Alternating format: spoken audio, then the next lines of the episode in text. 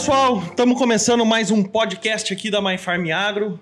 Nós vamos continuar falando sobre agricultura digital, trazendo algumas empresas, né, uh, convidadas. E nessa semana nós estamos aqui com o pessoal da Auster, né, o Saulo e o Eduardo, que são fundadores, diretores, sócios da empresa e que é uma empresa relativamente jovem, com uh, origem no Rio Grande do Sul. E é uma grande satisfação, é um, é um grande prazer recebê-los aqui na My Farm Agro, nesse podcast onde nós vamos conversar, ainda que de modo remoto, mas com bastante profundidade, para que a gente aproxime né, um pouco mais uh, os nossos ouvintes, aos nossos seguidores, ao que tem de mais moderno, o que tem de tecnologia. Então agradeço, Saulo, muito boa tarde. Boa tarde, Eduardo. É um prazer recebê-los vocês aqui na My Farm Agro. E eu já vou, antes de uh, abrir para vocês conversarem, né? Eu queria chamar aqui o, o, o Saulo para se apresentar. Ô, Saulo, fala um pouquinho para mim da sua formação profissional, né? É, da onde você veio e, e da onde que surgiu, né? A, a Auster. Como é que vocês criaram essa empresa, né? Aí no Rio Grande do Sul. Uh, boa tarde, agradeço aí o, convite para participação desse podcast. Uh, sobre a, o início da Austria Tecnologia, ela tem tudo a ver com a, com a vida profissional, né? Uh, inclusive, quando a gente fala em, em, conhecer os sócios, né? Conhecer as pessoas que vão estar conosco durante essa, essa jornada. Então, tudo começou na Universidade Federal de Santa Maria, quando eu e, eu e os meus colegas começamos a cursar engenharia, né, alguns deles engenharia mecânica, outros engenharia de controle e automação. Eu, no caso, entrei no curso de engenharia de controle e automação, que é basicamente o, o, o mesmo curso, muito semelhante à, à engenharia mecatrônica. E, e na época, nós tínhamos um grande interesse que era a engenharia aeronáutica, então nós iniciamos num projeto de extensão que visava justamente o desenvolvimento, né, o, projeto e a fabricação de aeronaves remotamente pilotadas, né, VANs, para para competição. Então era para competição de carregamento de carga, né, com a, aviões não tripulados. E, e aí a gente descobriu um interesse em comum, então foi aí que os, os fundadores da Auster se conheceram e meados de 2015, né, agosto de 2015, surgiu a ideia de transformar então aquele interesse e aquele conhecimento acadêmico do, de projeto de aeronaves na 2015 a gente já tinha bastante experiência com isso, uh, transformar isso em, em, trabalho, em profissão, né, em, em, em negócio. E então, se eu disser que a gente já começou com o foco que a gente tem hoje é, é, é, é, totalmente errado, não, não faz nenhum sentido, porque assim como muitas empresas jovens, né, ou startups, enfim, a gente começou com outro, uh, com outros focos e à medida que foi passando o tempo, a gente foi percebendo a, a, realidade do mercado e pivotando, né, mudando o modelo de negócio. Então a gente começou basicamente para ser uma fabricante de aeronaves remotamente pilotadas uh, e para fins diversos. Né? Então, atendia desde o mercado civil, por exemplo, agricultura, mineração, construção civil, até o mercado militar. Inclusive, a gente foi bem, bem longe com projetos de aeronaves para fins militares, né? Puxa, que, foi... que curiosidade, né? Porque é, Acho que quem está ouvindo, né, deve imaginar, falou assim, poxa, o cara começou lá com, não sei se eu estou errado na maneira, assim, com aeromodelos, com coisas que são uh, civis, né, coisas que deveriam ser mais uh, envolvidas à mineração, outra coisa, e o cara acabou parando na agricultura, porque enxergou que falou, pô, aqui tem oportunidade. Eu acho que é, tem muita coisa que foi criada, né, é, com um propósito e na verdade, no decorrer do tempo, as coisas vão mudando e você consegue dar aquele direcionamento, principalmente no caso das empresas jovens, que é esse termo pivotar que você usou aí nessa aula.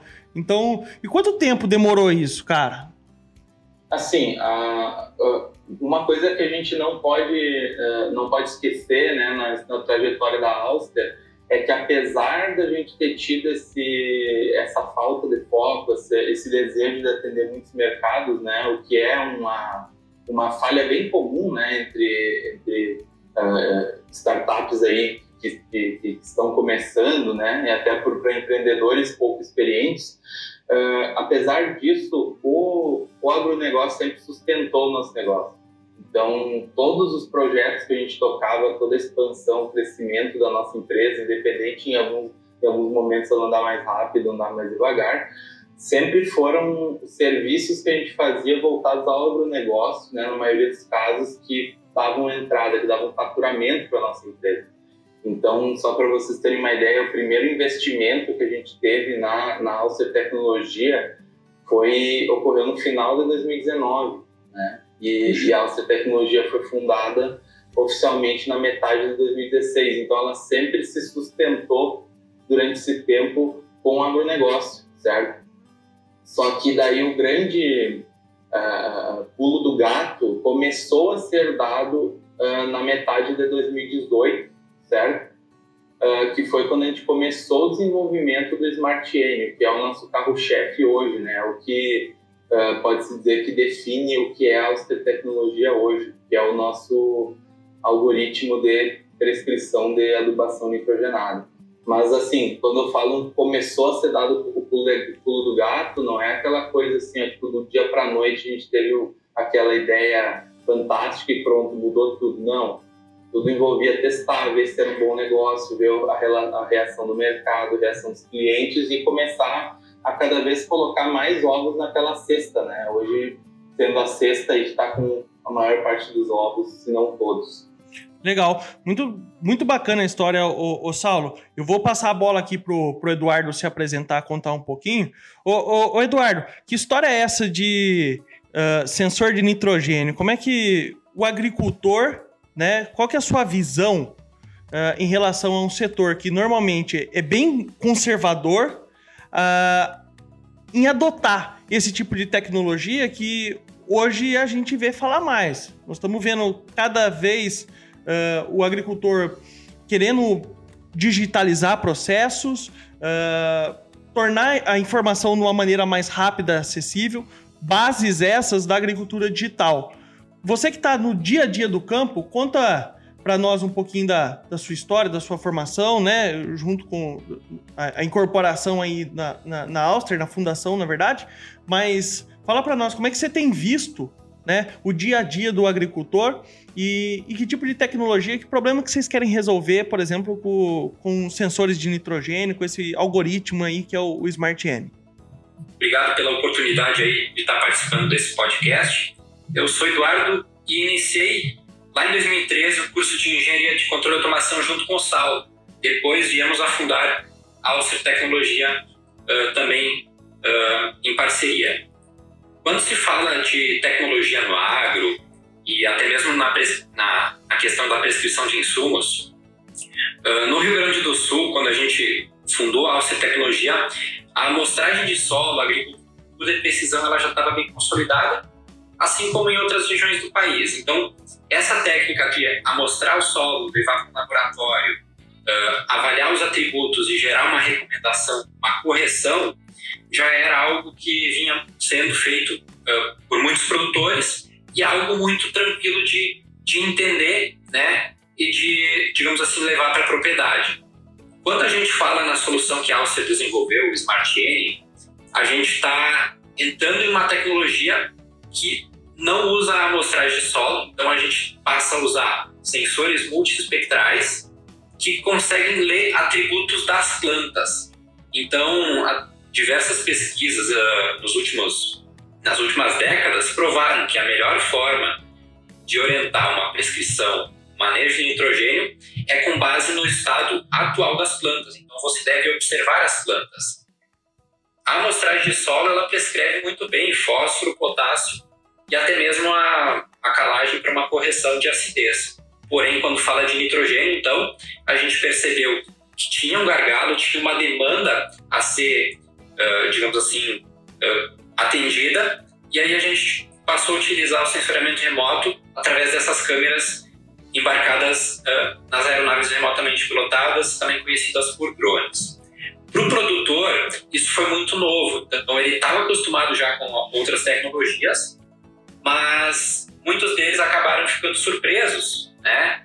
E no início até, de certa forma, um pouco desconfiados. Com o passar do tempo, a gente foi mostrando o nosso trabalho, fomos aprimorando, e hoje a gente tem várias propriedades grandes a nível de Brasil que adotam o nosso manejo em área total. Então é o caso da Terra Boa Agrícola eh, em Cruz Alta, no Rio Grande do Sul, é o caso da Fazenda Buriti, aqui em Unaí, que tem mais de 8 mil hectares e três culturas que a gente atende. Então esses produtores, na medida em que eles foram vendo o resultado, eles começaram a criar confiança no nosso trabalho. E a gente sempre buscou ter o pé no chão, estar tá muito próximo dos produtores, porque a gente a gente entende que uh, precisa de um acompanhamento e precisa a gente estar sempre próximos para fazer a coisa dar certo. Não, não, basta a gente dar um pulo na fazenda um dia e acreditar que todo o resto do trabalho vai ser feito remotamente e depois o resultado vem por si só. Não, a gente precisa uh, conversar com o produtor, ver as demandas dele, resolver o problema dele e depois ainda acompanhar o ciclo até a sua colheita. Que só aí a gente digamos assim, dar a nossa missão como cumprida. Então, basicamente é isso. Eduardo, isso daí tem uma, uma relação direta, muito provavelmente, com o que a Auster tem em relação aos seus, à sua missão e seus valores, né? Uh, seria mais ou menos isso? Assim, o que que, é, o que que é o propósito? Com que finalidade vocês acordam todo dia? E, e e falou assim, pô, o que que te tira da cama? Eu falei assim, porra, cara, hoje eu tenho que atender, eu tenho que apresentar a tecnologia. É, qual que é o propósito dessa empresa, cara, da Áustria? O que, que vocês imaginaram? Certo, eu posso falar um pouco da minha visão, depois o Saulo complementa.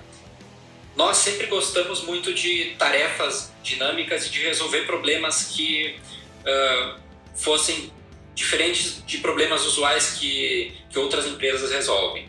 Então, acho que o que mais nos motiva é poder trazer uma solução nova para um problema que realmente existe na agricultura, né? E poder, digamos assim, solucionar esse problema ou resolver uh, do nosso jeito. Então, a gente criou uma maneira própria de trabalhar, de vender, de acompanhar os produtores e acho que isso é o que mais nos motiva uh, profissionalmente e, e até, de certa forma, se mistura com o pessoal. A gente poder atender o produtor e, e, resolver as demandas do nosso próprio jeito, entende? A gente cria as nossas próprias for formas de, de atender a, a algumas necessidades da, da, agricultura. Então, o que acontece? A missão da Auster hoje é impulsionar a agricultura sustentável uh, do futuro. Nós entendemos que, além do Smart N ajudar a uh, incrementar a produtividade em diversos cultivos e ajudar a aumentar a lucro do produtor, aumentar a produção, a gente começou a perceber uma redução grande do impacto ambiental que a nossa solução pode trazer. E esse assunto ele está é, ele tá, tá muito em pauta, ele está tá se falando cada vez mais a respeito, né? E a gente começou a ver então uma motivação complementar é, para o nosso trabalho que a gente desenvolve todos os dias. Então a gente começou a perceber, opa, isso aqui não apenas incrementa a produtividade e ajuda o produtor a lucrar mais, mas sim reduz desperdícios e reduz impacto ambiental, né? reduz poluição do solo e também da atmosfera.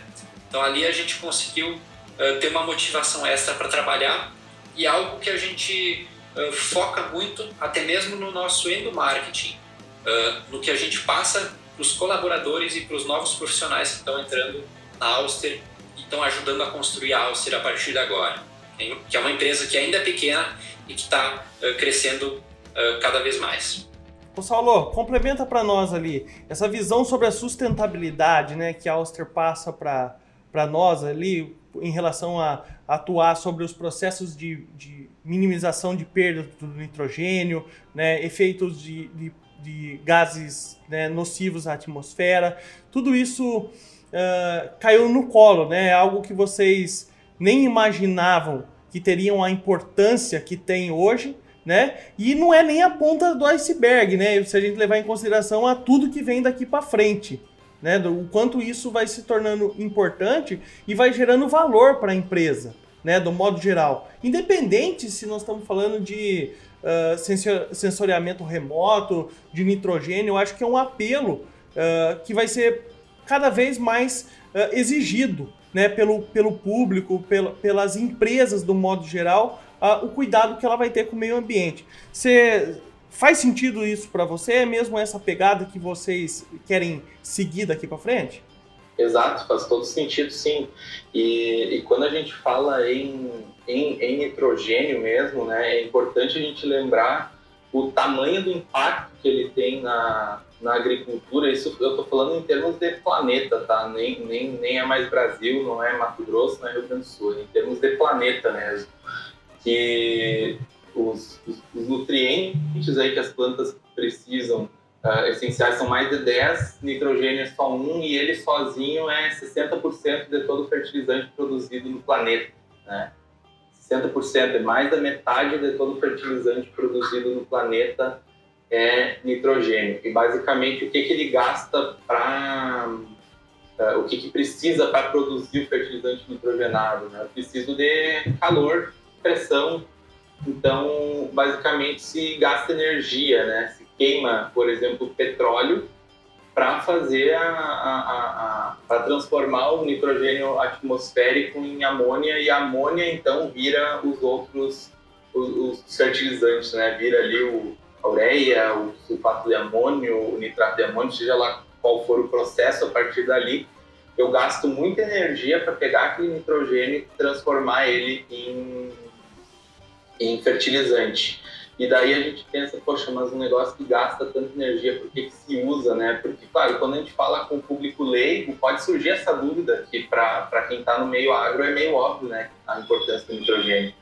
Mas, mas aí para o leigo, uh, poxa, por que, que é usado o nitrogênio? Bom, se não fosse o nitrogênio, nós teríamos aí uma... A, basicamente a fome hoje, certo? O, o, nitrogênio lá, quando, quando começou a ser feita essa fixação da, da, da do, do, nitrogênio atmosférico para transformar em, em, fertilizante, né, o síntese de Haber-Bosch lá nos anos uh, uh, início da, da Segunda Guerra Mundial, pré-Segunda Guerra Mundial, na verdade, não se tinha adubação mineral, né, adubação nitrogenada. Era basicamente que pegava, vamos supor, esterco, resíduos, aplicava na lavoura, só que a produtividade era muito pequena. Né? É, nem se imaginava que, que era o nitrogênio que, que, que era responsável por esse crescimento. Né? Acho que é, se a gente imaginar as demandas das culturas, era basicamente uma baixa produtividade, né? a população era bem menor do que é hoje, a crescente do que a gente tem, seria inviável a agricultura se a gente não pensar em nitrogênio. Né? Sim, Hoje, sem, sem adubação nitrogenada, para produzir a mesma quantidade de alimento que nós produzimos hoje, precisaríamos uma área três vezes maior, né? Então, a, quando falam adubação nitrogenada, apesar dela ser uma, uma, uma, uma adubação que gera resíduo, que polui, uh, imagina uh, uh, o que, que, é melhor, né? Essa, essa poluição que ela traz hoje ou a gente ter uma área agrícola três vezes maior, né? Em outras palavras, vamos pensar em floresta. Eu precisaria ter menos florestas hoje, porque eu precisaria ter mais área agrícola. E a própria população mundial, a, o acesso ao alimento seria mais difícil, porque a produção seria mais cara, porque por que, que eu estaria aumentando a área? Porque a minha produtividade está pequena, está tá reduzida. Então, a, o custo do, do de, de, produção, o custo do alimento iria aumentar e basicamente a adubação nitrogenada salvou a, a, a humanidade da fome né, no, no, no, século passado. Só que uma, uma coisa que a gente deve lembrar, por exemplo, há, há 20 anos mais ou menos a agricultura de precisão começou a ser levada a séria, né? pensando ali que já existia agricultura de precisão há mais tempo, porém a entrada do GPS, geoprocessamento, uh, trouxe a agricultura de precisão para a realidade da lavoura, né, de fato, inclusive no Brasil começou de, depois dos anos 2000. Uh, uh, a questão é a seguinte, o nitrogênio, ele acompanhou a evolução da agricultura de precisão, ele acompanhou toda essa essa revolução, na verdade, da maneira como tu olha para a lavoura, tu olha para o talhão, Uh, a resposta é, em teoria sim, na prática não. Né? Por que, que em teoria sim? Porque já há, há 30 anos atrás já se sabia que a melhor forma de prescrever nitrogênio em taxa variável uh, era através do censuramento remoto. Então já se conhecia a ciência por trás disso, certo?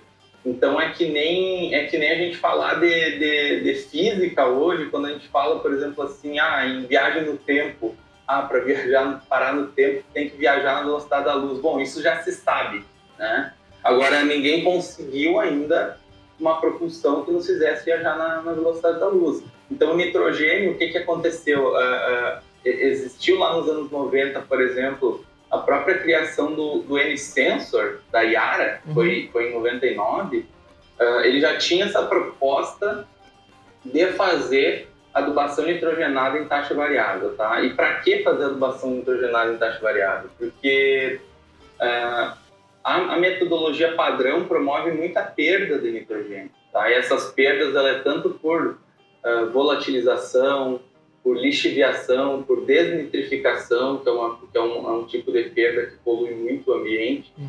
E, e, parte dessa perda se, se, se, explica pela má distribuição de nitrogênio. Então, eu pego plantas ali que estão totalmente satisfeitas ou suficientes em nitrogênio, aplico uma quantidade uh, uh, excessiva, logo, ou essa planta não vai absorver esse nitrogênio, esse nitrogênio fica como resíduo, ou essa planta absorve esse excesso de nitrogênio e não converte em produtividade e ainda pode produzir menos devido ao consumo excessivo de nitrogênio, certo? Isso pode acontecer. O excesso de nitrogênio pode fazer a planta produzir menos. Então, uhum. às vezes, há um engano em relação a isso. E eu tenho casos também de plantas subnutridas que eu estou colocando menos fertilizante. Então já se sabia, já, já existia essa necessidade, já existia uma lógica assim de, poxa, não deve estar certo isso que eu estou que eu estou fazendo, aplicando a mesma taxa para todas as plantas. Só que mesmo sabendo disso lá nos anos 90, conforme eu comentei, sempre houve muita dificuldade em operacionalizar isso, né? Pegar essa ciência envolvida na prescrição de nitrogênio e levar para a lavoura. Então, começou com sensores proximais, então instalados em máquinas para fazer a adubação uh, uh, em taxa variável em tempo real, né? O sensor lê já faz uh, apesar de funcionar, a essência disso teve bastante problema em relação à compatibilidade. Então, o que, eu, o que um produtor testa e faz dar certo na lavoura do outro precisa de muita, muito setup para fazer funcionar também. Então, tu, tu encontrava diferencialidades, diferentes culturas, uh, a própria operação desse tipo de equipamento uh, sempre foi um pouco difícil, porque o operador lá na, no campo, ele vai ter que fazer uma configuração, ele vai ter que fazer uma calibração. Então, é, é, era um equipamento, então tinha uma, uma, uma, um hardware, né? Então, sempre foi muito difícil. Por isso que a gente chega aqui hoje, 2021, e a gente está levando essa tecnologia para o produtor, que na verdade não é uma novidade em essência, mas é novidade a maneira como a gente faz. Então, isso uh, é o que o Eduardo falou, né? Fazer do nosso jeito e fazer dar certo. E entender em que ponto a gente se encaixa na agricultura, certo? Entender qual é a função da agricultura, certo? Porque quando a gente fala de motivação, de por que, que eu acordei, não basta saber que eu atendo ao mercado da agricultura, eu tenho que saber por que, que a agricultura existe por que, que ela é importante, né? E dentro de toda essa importância, de qual revolução eu estou fazendo parte. Né? Eu estou revolucionando a maneira como algo dentro da agricultura é feito. Então, eu estou reduzindo o impacto ambiental e estou aumentando o lucro do produtor. Eu estou transformando aquele impacto ambiental em produtividade.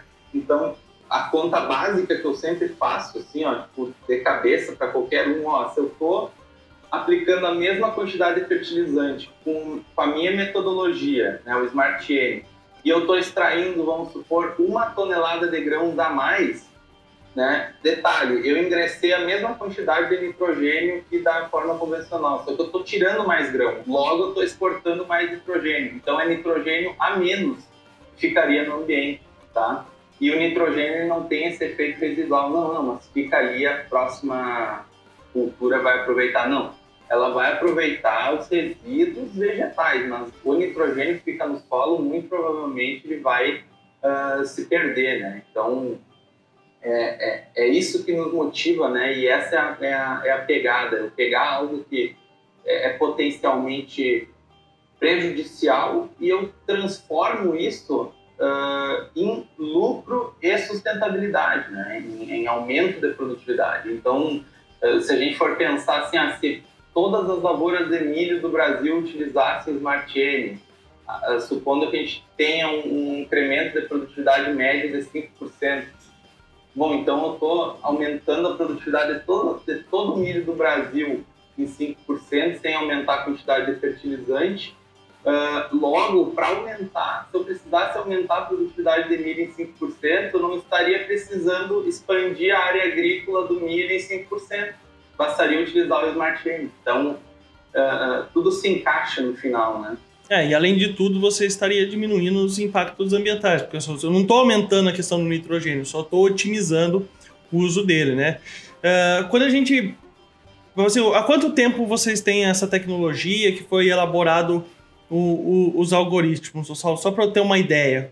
Faz, faz quanto tempo que vocês estão com o Smart N uh, no mercado? Só para só me situar. Eu venho uma segunda tá. pergunta aí. O Smart Chain ele, ele começou a ser desenvolvido em uh, junho, julho de 2018, tá? Uhum. E de lá para cá, para a cultura do trigo especificamente. E meio que por acaso. E, e de lá para cá a gente vem melhorando o Smart Chain. Então, a, a, cada, a cada nova safra, seja de trigo, seja de milho, seja de algodão, feijão, a gente sempre tem uma versão nova do algoritmo. Então, o que o, o, que o Smart Chain é hoje não tem nada a ver com o que ele era lá na, no inverno de 2018. É, é, é, algo totalmente diferente.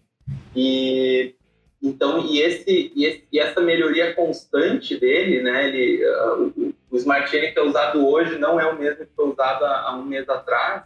É justamente o que garante que ele, ele tenha tanta eficiência, né? Que seja notado pela, pela eficiência e pela capacidade de se, se moldar, se adaptar, entregar produtividade para todas as situações, né? Para todos os manejos, culturas que ele atende, uh, enfim. Mas é, é, é, é um, um, um, produto que nem tinha nome, né? Ele foi ganhar nome há um ano atrás, foi virar Smart Chain um ano atrás. Até então era o manejo de adubação nitrogenada em taxa variável da alta tecnologia, né?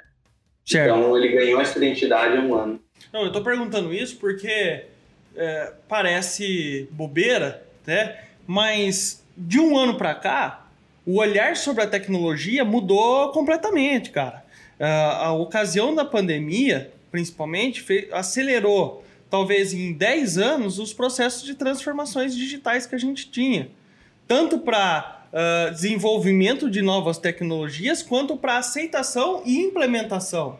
E aí eu vou trazer a pergunta para o Eduardo e ver se ele percebeu isso no campo. Falou, pô, através desse, desse processo que a gente viveu no ano de 2020, né, através da pandemia, uh, será que o produtor ele se tornou mais uh, receptivo a esse tipo de negócio?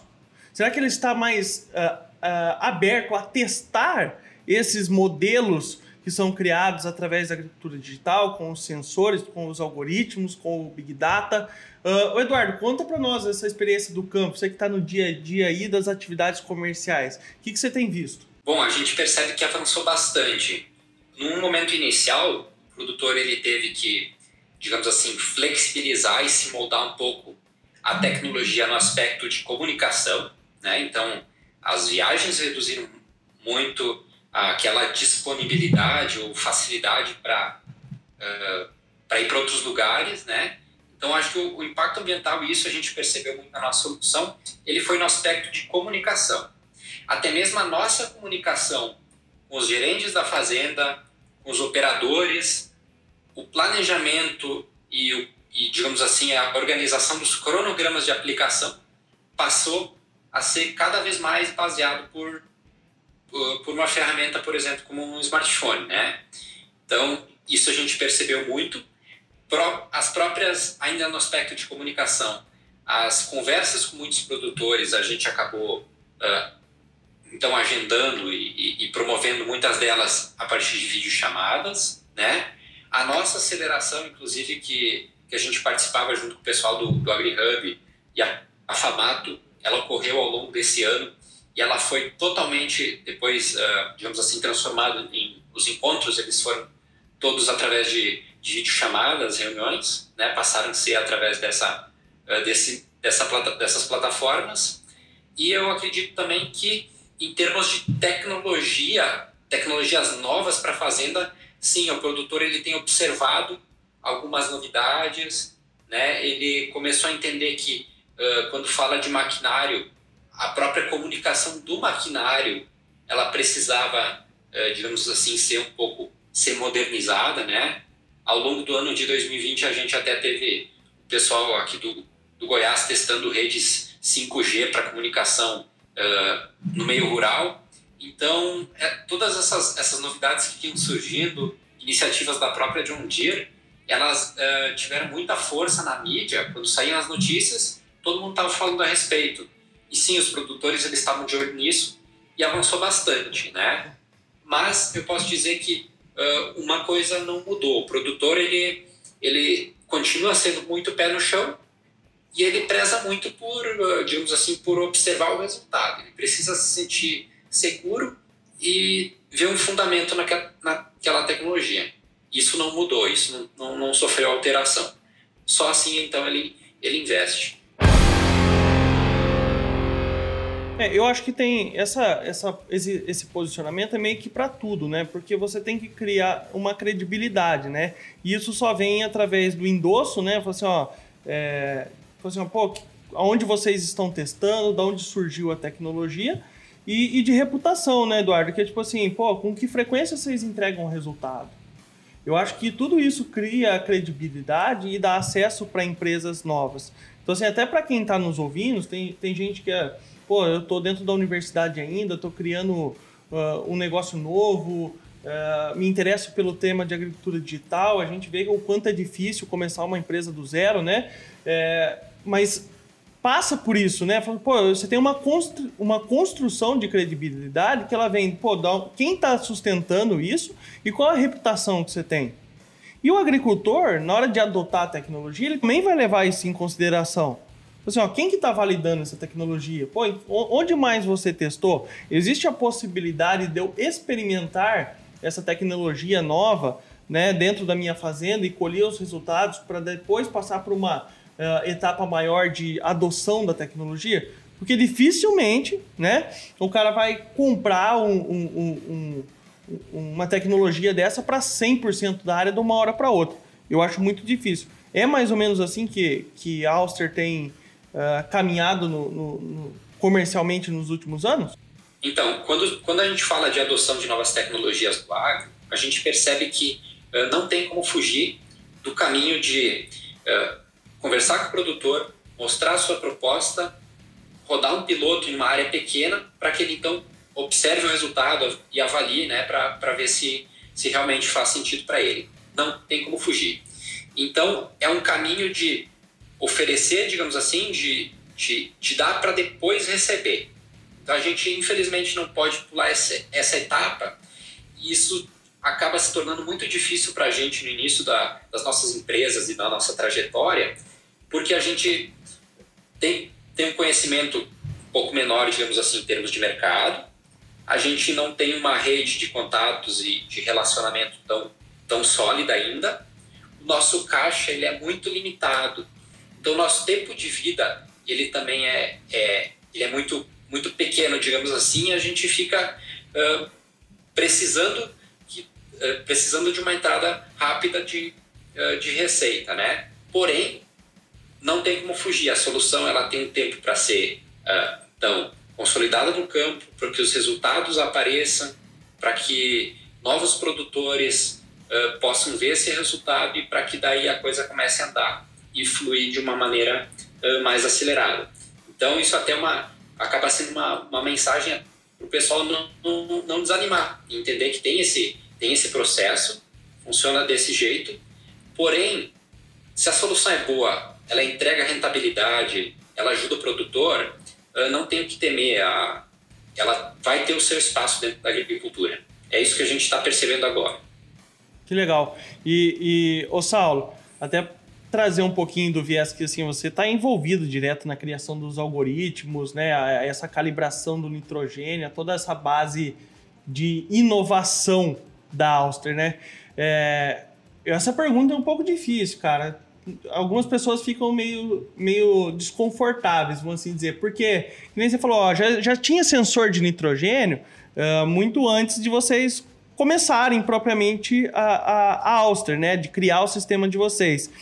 Mas, ao mesmo tempo, é, eu considero, por exemplo, a tecnologia que vocês estão trazendo uma inovação. Para você, né? O que que, em que, que consiste inovação? Onde que está um pilar de inovação uh, da Auster, por exemplo? Bom, uh, sobre no que consiste a inovação, né? Uh, muitas vezes a gente pensa em inovação como, como uma, uma invenção. Né? Eu inventei algo que não existia, né? Só que a inovação ela pode estar não apenas na invenção, mas também na forma de implementação. Né? É que nem a história da, da, da, da, ideia, né? do bom negócio, que a, que a pessoa, às vezes, é, inexperiente. Isso, é, isso, quando tu vê isso acontecer, é por inexperiência. O cara tem uma ideia de negócio, só que ele não quer contar para ninguém a ideia dele, com medo que alguém roube antes dele implementar, né? Por que, que isso é inexperiência? Porque, poxa, tu nem sabe como fazer essa ideia rodar e tá com medo que alguém te roube. E com certeza tu não foi o primeiro a ter essa ideia, tá? Ideias boas, elas surgem a todo momento. Tipo, aqui, ó, eu tô, no, eu, eu tô num, num, num prédio, né, num condomínio, tô cercado de gente por todo lado. Eu tenho certeza aqui que no prédio que eu tô hoje, alguém teve uma boa ideia que não vai ser implementada, sabe? Que essa mesma boa ideia alguém já teve. Ó, Saulo, então... pra você ter uma ideia, esse, esse é um dado que o, o Gil Giardelli é um dos caras que mais pesquisa inovação no, no Brasil. Ele viaja para todo o segmento, automobilístico, agricultura, uh, setor de vestuário, é um cara fantástico. Eu, eu conheci o Gil Giardelli numa reunião e num congresso de algodão, né? Nós trocamos uma ideia. E o Gil fala o seguinte, uh, que ao, ao, ao mesmo momento que você tem uma ideia a qual você pode até considerar ela disruptiva ou não, no mundo, 11 pessoas têm a mesma ideia no mesmo momento que você. Puxa, você fica chocado, né, cara? Fala, pô, tive uma ideia genial. Você pode ter certeza que 11 pessoas tiveram a mesma ideia que você, ao mesmo tempo. Só que apenas três delas vão avançar alguns passos em relação a ela. Ou seja, pô, você tem oito pessoas que já vão desistir e não vai implementar. Ou seja, porque ele se sentiu inseguro, ou seja, porque uh, ele não sabe nem qual é o próximo passo dele. Desses três, alguns caras vão caminhar. E aí a velocidade da implementação, às vezes, tipo, fazer algo mais simples, algo menos rebuscado e mais ágil, é o que garante o cara sair na frente. Né? Por isso que a gente vê, às vezes, aquelas disputas, né? Fala assim, pô, mas quem inventou isso aqui antes? Fui eu ou foi o outro? É, é, é o tempo que a gente fala sobre uh, a execução do negócio. E eu concordo contigo uh, que o processo de inovação ele não vem da criação disruptiva de algo novo que nunca existiu. Na verdade, é você fazer algo do modo diferente, às vezes mais rápido e mais simples. Aquilo é uma puta de uma inovação. Esse é um passo muito legal, né? E, e, e, eu acho que vem dessa. É quando você coloca o seu, o seu cheirinho, a sua identidade no negócio, a sua autoralidade, né? Então, quando vocês falam assim, pô, já existia sensor de nitrogênio. É, uma baita empresa, né? Pô, a Yara é gigantesca, o maior produtor de nitrogênio do, do mundo, já estava pensando nisso. Mas eu, o que, que a gente consegue fazer diferente? O que, que a gente consegue colocar do nosso DNA? Que, que a gente consegue colocar do que a gente aprendeu em relação à mecanização, à, à, à mecatrônica, aos fundamentos de engenharia e o que o tempo mostrou para nós. Então, esse processo de, de, de inovação, ele também não é uma virada de chave da noite por dia. Ele vem da consistência de, tipo, aprendi com o erro, mudo o processo, né? E assim a empresa vai crescendo. Eu acho que tem muito disso para quem está começando empresa nova, né? Como até como tipo, ó, cara, aceita que é assim. A, a falha, né? Ela faz parte do processo do aprendizado. O que não faz parte é quando o cara desiste. E daí realmente, você, pô, aí o cara fracassou. Né? Agora a falha ela faz parte do processo. Acho que isso daí tá, na, tá, tá bem claro para nós que faz parte da cultura de vocês. Né? Você, pô, a gente está em constante busca né, de buscar melhores soluções, de melhores ajustes. E pensando nisso, ô Saulo, e, e o Eduardo também fica à vontade, é, o que, que vocês têm pensado para o futuro? O que, que além da, dessas calibrações aí a gente pode esperar? O que, que nós vamos ouvir falar da Auster aí? Antes, de responder, né? Falou, às vezes há uma disputa de saber quem inventou cada coisa e a gente tem um exemplo clássico no avião, né? que tem gente que acha que foram os irmãos Wright, tem gente que acha que foi o Santos Dumont, e simplesmente não consegue aceitar que os dois inventaram, que, que os irmãos Wright e Santos Dumont ambos inventaram um avião, certo? Só que cada um implementou de uma maneira, e nenhum, nenhum desses dois teve ideia, certo? Porque a ideia de fazer um avião já era antiga, só que não adianta ter ideia se não sabe como fazer, né? E, e no fim, nem Irmãos Wright nem Santos Dumont ficaram ricos por causa do avião. Né? Depois, outras pessoas melhoraram ainda essas invenções para ganhar dinheiro. Então, é o que acontece, né? Às vezes, o, o, o, o pioneiro paga o preço né? do, do pioneirismo porque ele está fazendo pela primeira vez. Mas, assim, ó, sobre o, futuro, Uh, a gente já, já, já melhorou muito como funciona o algoritmo de pressão de nitrogênio. Uh, o Smart Chain já tem uma, uma maneira de, de, comportamento bem diferente da maioria dos algoritmos, ele já é bem menos previsível. Por exemplo, assim, é, é, é até bem difícil de fazer uma engenharia reversa e saber como que o Smart Chain tomou aquela decisão, porque ele a, a, gente mesmo, quando imputa dados no Smart Chain, ele, a gente não, não sabe como que vai ser o resultado, porque ele leva tantas coisas em consideração que o, o nosso cérebro não consegue simular tudo isso, sabe? E, e, saber como que vai ser o resultado. Então, como tu havia falado, uh, essa é a cara do Smart Chain, né? Essa, essa decisão mais customizado, ele pega a situação daquela lavoura e ele vai tomar uma decisão em cima daquela lavoura. Eu não preciso ter um, um algoritmo para o tipo X da lavoura, um algoritmo para o tipo Y, né? Ele sempre vai pegar os dados e vai tomar uma decisão com base naqueles dados. Ele é capaz de receber tipo muitas camadas de dados e tomar decisão tanto com apenas a camada mais básica de dados até com, uma, com todas as camadas completas. Ele sempre vai tomar alguma decisão.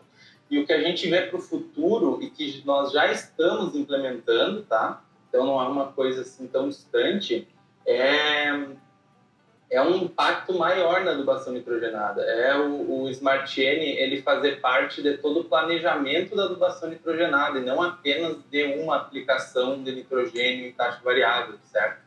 Porque os algoritmos de prescrição existentes hoje e como o Smart Chain surgiu, serve para quê? Para, num momento específico, pegar aquela aplicação e fazer em taxa variável.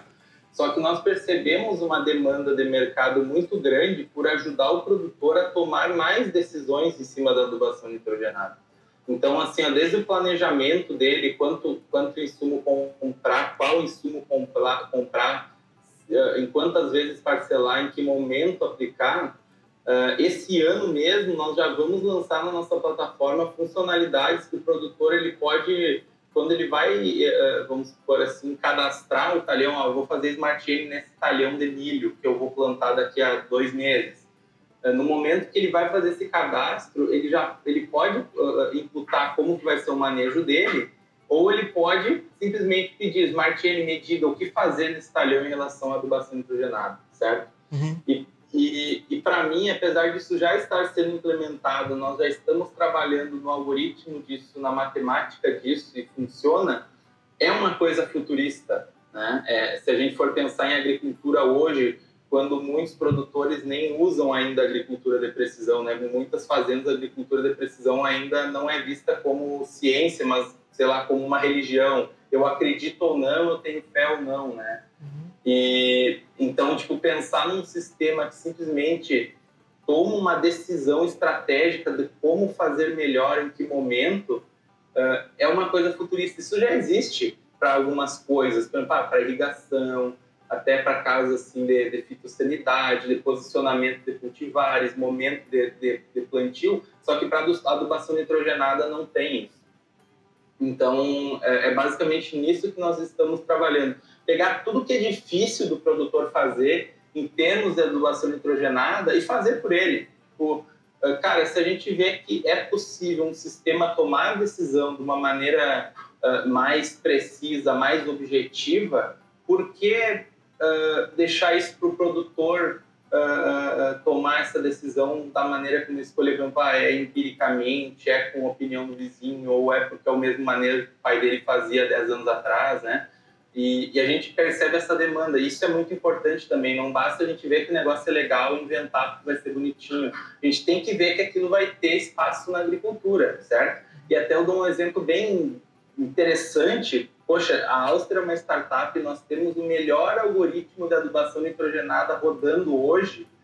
Uh, entre todos os que eu conheço, particularmente, eu conheço muitos, só que a Áustria não tem um aplicativo, por exemplo. O que é normal, tipo, tu cria uma startup, tu vai criar um aplicativo, né? Tu quer fazer um aplicativo.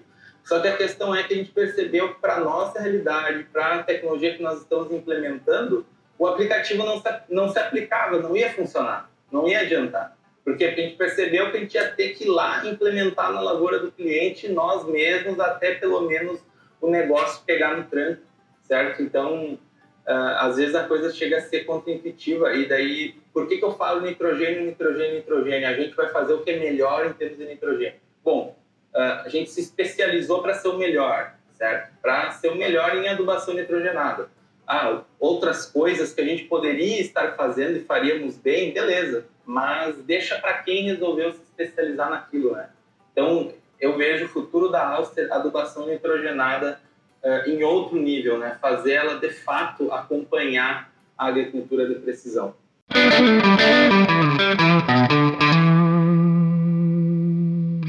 Puxa, que baita aula aqui, né? Porque uh, a gente aprende um pouco sobre. Um pouco não, aprende sobre agricultura digital, aprende sobre sensoriamento, até como direcionamento. Pô, você é bom realmente nisso, cara? Uh, vamos chegar num nível de excelência, vamos fazer o que é o melhor e não o possível. Né? Porque assim, vocês teriam possibilidade, através da câmera multispectral, por exemplo, de fazer outras determinações e criar uh, diversos outras análises, por exemplo, e outras práticas. Mas não, falou assim, cara, a gente é bom nisso, é, essa é a dor que a gente quer resolver e, e é aqui que nós vamos ser melhor. E, e eu acho que isso faz muito sentido. Para alguns segmentos, ser mais generalista, ele atende muito bem a, a grande maioria, que às vezes quer soluções rápidas, práticas e, e, e às vezes com um, que toleram uma margem maior de erro. Mas a partir do momento que você decide se posicionar, né, cara, fala, pô, eu quero ser realmente a, a autoridade do, do manejo do, do, nitrogênio através dos sensores da agricultura digital, da predição, de dizer pro cara, assim, ó, cara, com muita, uh, vamos assim, com muita acurácia, eu tenho certeza que a nossa ferramenta ela toma as melhores decisões do que o próprio engenheiro agrônomo. Você vai ficar chocado, né, quando falar um negócio desse, mas é muito provável que a máquina tenha uma capacidade de erro muito menor do que o humano sobre olhar, assim, ó, está mais verde ou não está mais verde? Para mim está, para mim não está, mas sobre a, a ótica de que hoje está um dia nublado e amanhã está um dia ensolarado, essas coisas mudam. Então, esse é um negócio legal. Assim, pô, realmente vocês se se posicionam né, como uma empresa que quer construir e está construindo uma autoridade muito forte sobre o manejo nitrogenado, sobre o sensoriamento. Assim, Cara, a gente é bom nisso, é a dor que a gente quer resolver. Eduardo, é isso, cara. É, é, você no campo é isso que vocês transmitem no dia a dia? Complementa aí para nós. Com certeza, é nessa linha. Mas até para comentar, a gente faz um trabalho muito forte também em crescer e aprender junto com, com os técnicos e com o pessoal de campo, com os próprios agrônomos. Então, por exemplo, a, o Smart N é sim uma ferramenta que automatiza grande parte dessa, desse processo, né? porém, uh, não, a gente não pode esquecer que muito disso a gente constrói e aprimora com a ajuda de profissionais do agro que estão nesse meio. Né? Então, a gente faz muito isso e é, é, é nessa linha. Então a gente co-cria uh, com o pessoal do campo. E até ia comentar, para complementar a fala do Saulo, do que, do que fala de, uh, do desafio da Alce para o futuro, acontece que uh, isso isso, digamos assim, pode parecer um pouco, um pouco simples, mas a gente está começando a trabalhar em cima de mentalidade, em, em ajustar, ou, ou melhor, uh, mudar um pouco a mentalidade dos produtores e a, a cultura deles. É um desafio para nós bem, bem, digamos assim, de certa forma difícil, porém gostoso, porque a gente gosta de estar tá, uh, conversando com o pessoal do meio, explicando por que do nosso manejo orientar uma, fazer uma recomendação X ou Y, né? Então é mais ou menos nessa linha. É um desafio que a gente gosta muito e que a gente quer, uh, digamos assim, é viciado e, e quer adotar cada vez mais.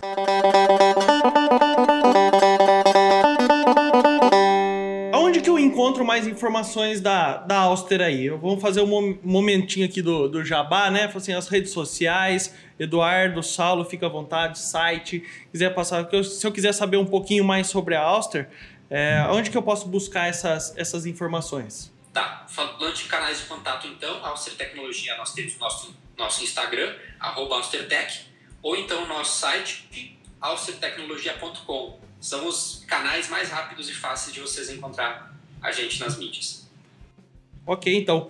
O Saulo, Eduardo, eu agradeço demais a participação de vocês. Realmente uma, uma aula, um grande aprendizado para nós aqui da My Farm Agro, uh, a todo mundo que está nos ouvindo, porque realmente é algo bem disruptivo, porque tem um viés de startup, tem um viés técnico sobre o manejo nitrogenado, nós temos um viés sobre liderança, né, sobre a maneira como vocês conduzem o negócio, porque são dois sócios fundadores que uh, complementam o, o, o, trabalho.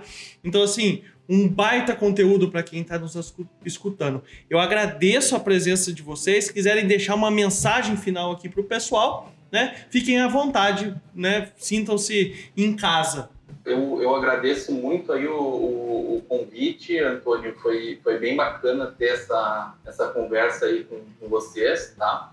Sobre a mensagem, rapidamente, né? Vou, vou dirigir ela a quem pretende empreender no, no agro, principalmente a, a, a pessoas mais jovens, sejam elas já do meio agro ou do outro meio. No caso, eu e o Eduardo, por exemplo, nós não éramos do, do meio agro, então para nós já, já teve um desafio a mais aí, né? Que era entender esse mercado.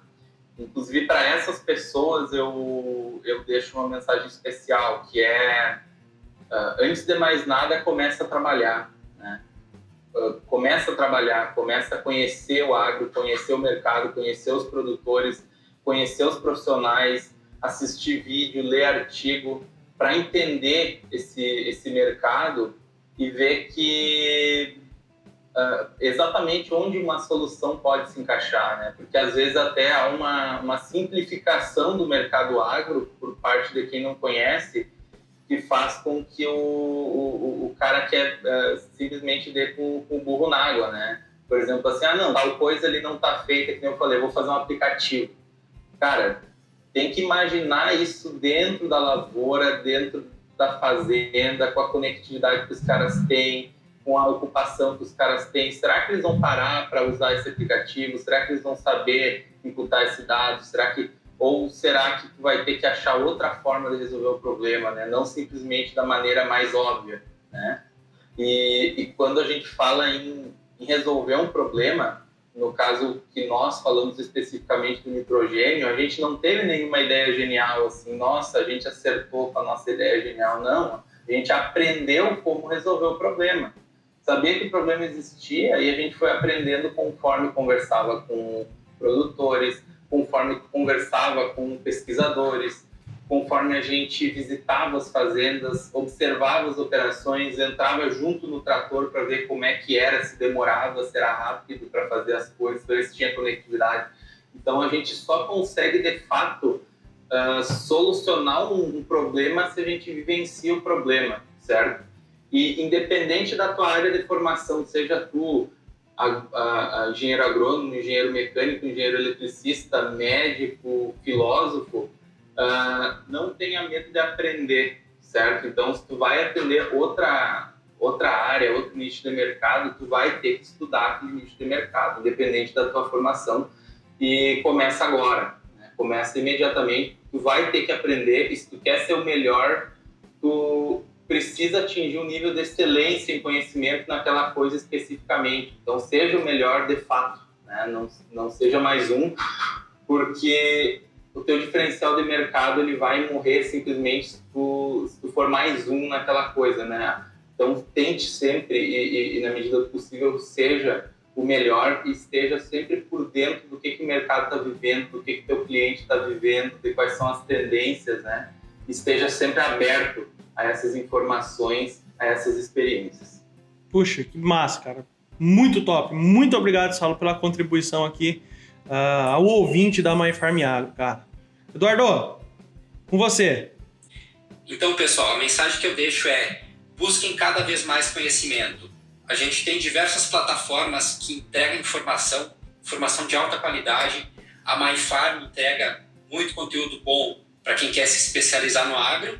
E não se prendam na formação original de vocês. Se prenda à habilidade de aprender e de estudar cada vez mais. Eu e o Saulo vimos na engenharia, porém, desde a formação, desde a formação da Auster, desde a criação da Auster, o que a gente mais estuda é agronomia. Por quê? Porque a gente entendia que ter vindo de uma área uh, não limita, digamos assim, a nossa, a nossa busca por conhecimento em, outros, uh, em outras áreas. Então, isso a gente entendeu sempre e foi isso que nos, nos permitiu uh, estudar sobre tudo e desenvolver as habilidades que a gente precisava, até mesmo para tocar o nosso próprio negócio, né, a nossa própria empresa.